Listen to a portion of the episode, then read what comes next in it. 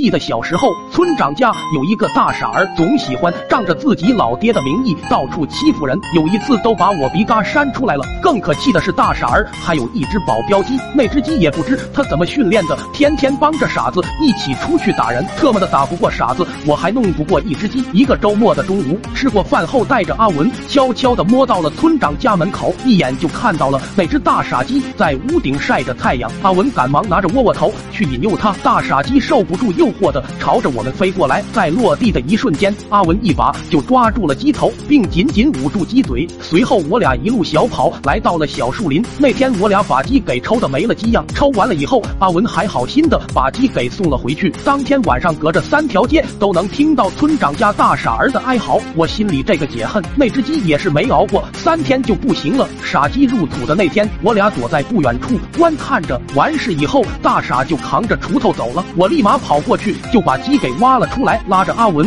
就跑后山给烤了。俩人吃的津津有味，最后心满意足的回了家。没几天我就觉得不对劲，发烧拉稀，时不时的还要打个鸣，甚至想吃泔水。阿文比我还严重。听阿文说，他现在已经对女孩子不来电了，可对那些老母鸡却异常的痴迷。没过两天，阿文都已经不能正常说话了，整天躲在屋里咕咕咕的叫着。最特么纳闷的是，他咕咕咕的叫，我居然还能听懂。最最后给我俩折磨的都快不行了，这才鼓起勇气跑去问大傻：“傻哥，最近怎么看不到你家鸡出来遛弯了？”大傻一脸悲伤的说着：“哎，他得了疯鸡症，已经走了。”我懵了，阿文直接哭出了声。大傻见状，还以为我俩是在可惜那只鸡，便好心的安慰我俩：“你俩也别伤心，他在天上会眷顾你俩的。”咕咕咕咕咕咕咕咕，你特么闭嘴！他这是咋了？没事，傻哥，他想你家鸡了。最后，傻哥又感动又。无奈的走开了。后来我俩极力隐藏病情，但还是被爸妈发现了端倪，拉着我俩就跑到了二伯开的诊所。二伯看了半天也搞不清是什么症状，可一旁的阿文实在是不能耽误了，如果再不救治的话，眼瞅着就要下蛋了。最后想想还是小命要紧，便把事情经过说了出来。二伯一下懵了，说道：“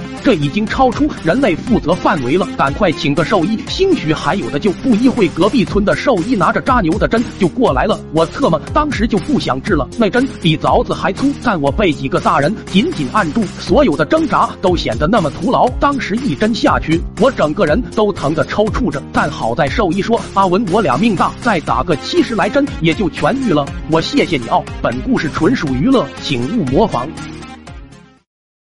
抖音。